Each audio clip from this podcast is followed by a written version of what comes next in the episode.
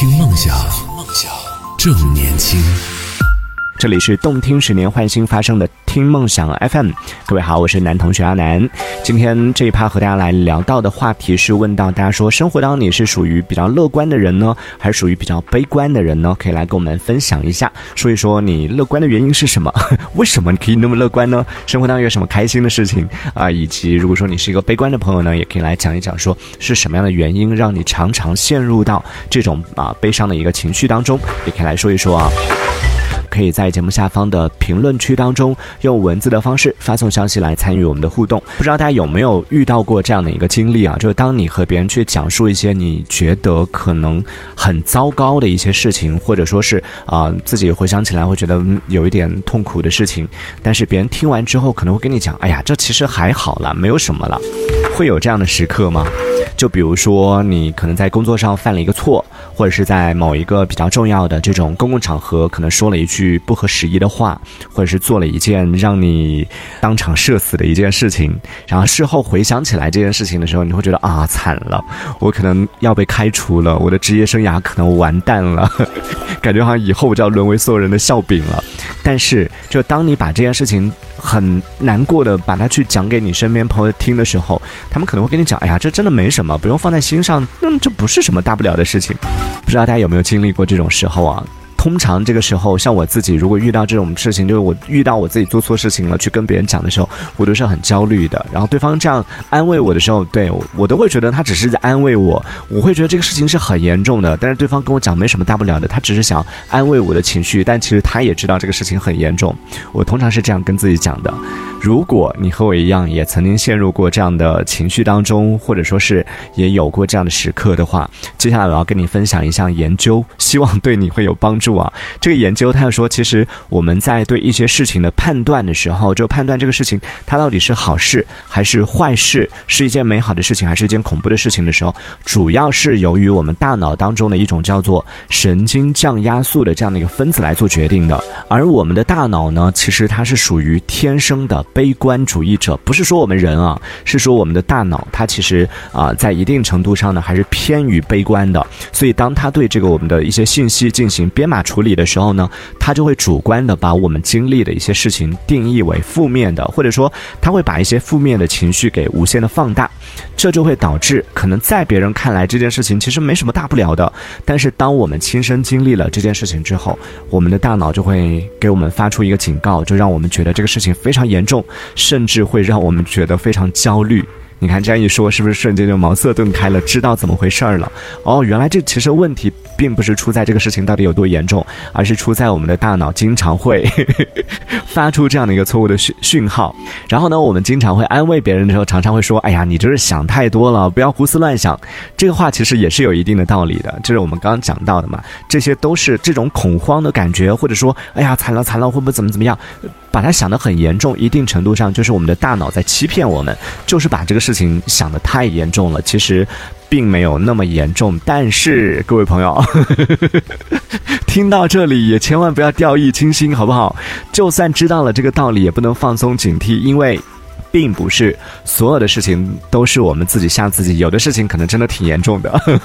而且就我们大脑发出的这种，我觉得有点偏于悲观，或者说有点杞人忧天的这种大脑反应吧。啊，它其实也是我们人类在进化的过程当中慢慢形成的，而且我觉得这其实在一定程度上对我们也是有好处的，因为它可以帮助我们去避免一些潜在的危险。也就是说，只要我们随时保持这样的一个警惕心，当然也不用过度的去这个紧张，也不用过度的去焦虑啊什么的，只是随时保持警惕，然后当自己犯错的时候，能够引起自己的重视，这在一定程度上其实也是可以帮助我们去避免就下一次再犯更大的错误。对不对？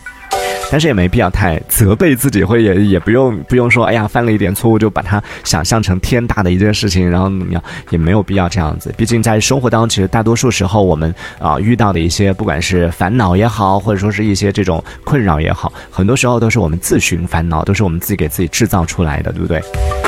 但是。这个话真的是转折了无数次，但是那句话说的道理我都懂，但我还是过不好我的人一生，就是这样的。因为即便是心理医生，也没办法给自己治疗自己的心病，所以就算你知道了这件事情，你还是，嗯，如果你是一个悲观的朋友的话，你下次遇到问题的时候，你可能还是会比较容易陷入焦虑的这种情绪当中。只是说，当我们知道了我们的大脑是怎么运作的时候，下一次当自己陷入这种悲观的情绪的时候，陷入到这种负面情绪的时候，至少可以提醒自己说。啊，其实可能事情没有那么糟，可能只是因为我的大脑给我发出了一个错误的讯号，把这个事情夸大了。这我不知道能不能在某种程度上安慰到大家啊。看到这边啊，李先生也说到了，他说，呃，我我也是属于那种，就是如果心情不好的话，我就会去复盘。做一个 PPT 复盘是吗？然后呢，他呃，他说我会去劝自己看开一点，呃，他说我觉得真的人不要陷入到后悔和懊懊恼的情绪当中，要多往前去看，然后呢，在这个可选择的呃选项当中去择优选择就好了。对，这可能就是我们今天讨论的分界点。就我们今天讨论点就在于说，各位朋友，你是属于那种比较乐观的朋友呢，还是属于比较悲观的朋友呢？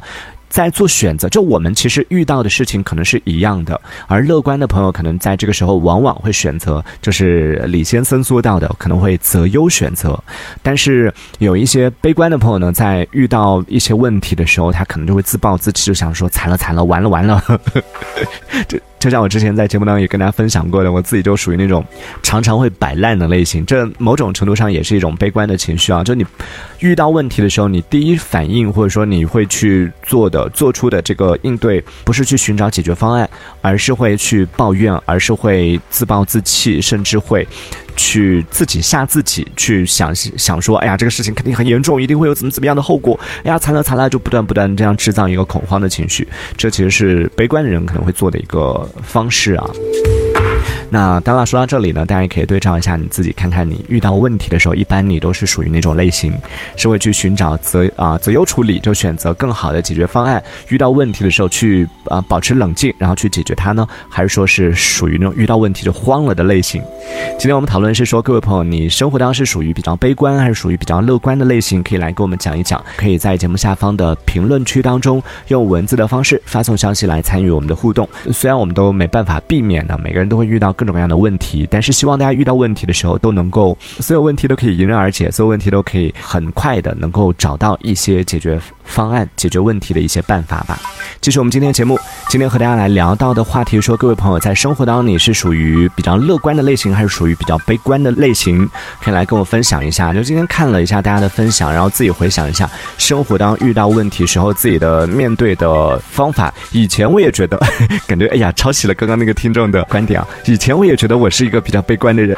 但是现在慢慢的，嗯，我觉得可能刚刚啊那位听众说到说啊，艾米丽说到说可能和各种各样的一些天气啊。环境啊，时间啊，这些有关系。我觉得还有一个因素没有提到，就是和年纪有关系。你会发现。可能呃，在年纪稍微小一点的时候，或者说是在特别是青春期的那个阶段啊，就比较容易陷入到那种悲春伤秋的那样的一个情绪当中，所以比较常常会进入到一种悲观的一个状态。呃，慢慢长大了之后，人成熟了之后，可能就会呃更多的就是进入到这种比较乐观的一个状态当中了。啊，然后也看到这边欧他也说到，他说其实我希望我是一个乐观的人啊，要是遇到了烦心事的时候，我就会告诉自己。说，呃，还有很多人的生活其实过得也挺辛苦的，甚至比我还辛苦，然后就会努力的让自己去想一些快乐的事情，这样的话自己就会开心起来。他说，但是呢，绝大多数的时候，我觉得我其实还是悲观的吧。就他说，我很容易被。别人影响到自己的情绪，有的时候可能就某一件事情，别人的一个事情，然后别人都已经翻篇了，然后我还在那个情绪里边出不来。这可能好朋友这个闺蜜失恋了，然后跟你讲，然后你就很难过。结果闺蜜已经开始新恋情了，你还是为她的上一任在难过是吗？还有看到初恋男友，他说因为家庭的原因，就从小我妈是很容易。陷入那种悲观的情绪，陷入负面情绪当中。妈妈是比较悲观的类型，所以呢，她说我就是被迫的，就随时要保持乐观。啊，她现在长大了之后，就周围的人都觉得我其实是挺乐观，然后挺积极的这样的一个人。啊，但是我一个人的时候呢，其实有时候还是会陷入到那种就是啊一些啊负面的这样的一个情绪当中。但是比较好的就是。因为从小养成了这样的习惯嘛，现在长大了之后呢，就比较懂得怎么去调节这个情绪了，也不会让自己长时间的处于这种悲观的情绪里边，这其实也是挺好的。但是我我周围其实也有这样的朋友，就是属于家里边可能家庭的成长环境比较复杂，然后就。被迫的要求，这个孩子可能就需要，啊，更早的成熟，更早的懂事。家里边的长辈会觉得啊，引以为傲，就是小朋友从小就非常懂事。但是很多这个小朋友可能小时候从小就承受了自己那个年纪不应该承担的一些责任，啊，一些这种懂事。小朋友其实还是应该有一些小朋友应该有的那种样子嘛。但是可能因为从小就必须要承担起这样的一份责任，就导致很多情绪遇到一些问题。的时候都会自己选择扛下来，然后遇到一些情绪的时候也没有办法去正常的去进行应对，就会导致就很多憋在心里边，这样可能会出现就是各种各样的一些这种心理上的一些问题啊，所以。当然是好的，就懂得自己去调节情绪，让自己随时处于这种乐观的，然后处于这种积极的情绪当中啊，当然是好的。但是如果说嗯自己有一些负面情绪的话，我觉得还是应该怎么讲呢？就对于乐观的朋友，应该学会的一点，或者说是应该知道的一点，就是其实我们是应该允许自己有一些负面情绪啊，不管是生气、愤怒，或者说是有一些有时候就真的是陷入到某种呃，哪怕是因为一场雨。因为看到的一只鸟，或者说是看到的一个人啊，某一个事情，然后让自己陷入那个负面情绪当中，必须要允许自己有这样的一个情绪的起落，不能让自己随时处于那种非常亢奋的。不管怎么样，我必须要乐观，就不听不听，就哪怕自己遇到一点点小挫折，就开始一定要鼓励自己乐观起来。这其实我觉得啊，当然我不是专业的这个心理方面的 呃人士，所以我我只是作为一个。正常人，然后通过观察身边的一些朋友啊什么的，我观察下来，我觉得其实我们不不能一直处于那样的一个，就是就是你不能一直处于很开心的那个状态嘛，就像自然规律一样，有白天就有黑夜，然后有有哭就会有笑，然后有各种各样的都有对应的嘛，必须要有这种所谓的能量守恒，你必须要处于这种平衡的状态。长时间的开心的同时，也要允许自己有一些悲伤的情绪，有一些负面的情绪来做一个调节。当然，乐观的人比较好的就在于看待问题，或者是啊看待这个世界和这个世界相处的方式会比较有趣。嗯，我身边也有一些朋友，就是属于真真的是那种乐天派的，我很羡慕他们。呃，他们乐观到什么程度呢？就当他们遇到一些不开心的事情，当他们遇到一些负能量满满的一些事情。然后，当他们想去跟身边的朋友去吐槽这件事情，想要引起身边的朋友一起来气愤这件事情的时候，讲完之后，身边的朋友会觉得很好笑，就觉得你的生活怎么会充满了乐趣？但对于当事人来说，我已经是气疯了。但他的表达出来的时候，还是会让你觉得天哪，好有趣哦。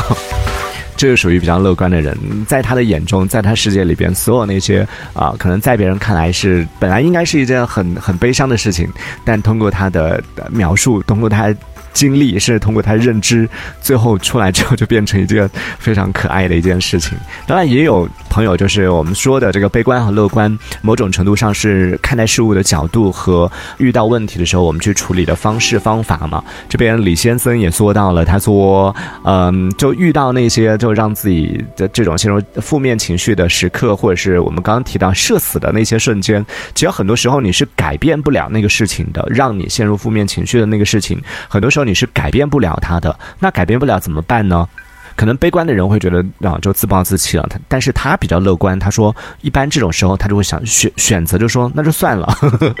因为他知道很多时候是你没办法做决定的。再不行的话，实在不行就把他 怪到队友身上。甩锅嘛，对不对？哦，这也是一种办法。下次遇到这个负面情绪的时候，看看身边有没有背锅侠可以甩出去，能甩出去的就甩出去。负面情绪也是可以进行这个传递的。就遇到自己可能啊有一些这个不好的一些情绪的时候，然后遇到这种啊难过事情的时候，就跟身边的朋友去抱怨一下、吐槽一下，然后讲着讲着觉得都怪你，然后旁边听的朋友听得一脸懵，哦，我怎么了？要不是你，我怎么会遇到这种事情呢？对不对？这是你的问题。瞬间自己感觉心情就好了，然后朋友就 emo 了。好，那因为时间的关系，我们今天也只能先和大家聊到这里了啊。这一趴跟大家说到是关于啊乐观和。悲观的这样的一个话题，当然还是希望在生活当中的大家都能够多一点开心，能够多一点这个积极的这样的一个情绪。当然也希望大家都常常处于这种乐观的心态当中。呃，但同时，你看我们今天讲的是乐观这件事情，讲的是希望大家都是乐观的，但同时呢，也是希望大家知道说，我们是偶尔可以让自己稍微的 emo 一下，偶尔陷入到负面的情绪当中，也不是不可以的，对不对？好，那今天我们就聊到这这里了，也非常感谢大家的收听，我们下次见喽，拜拜。听梦想，正年轻，正年轻，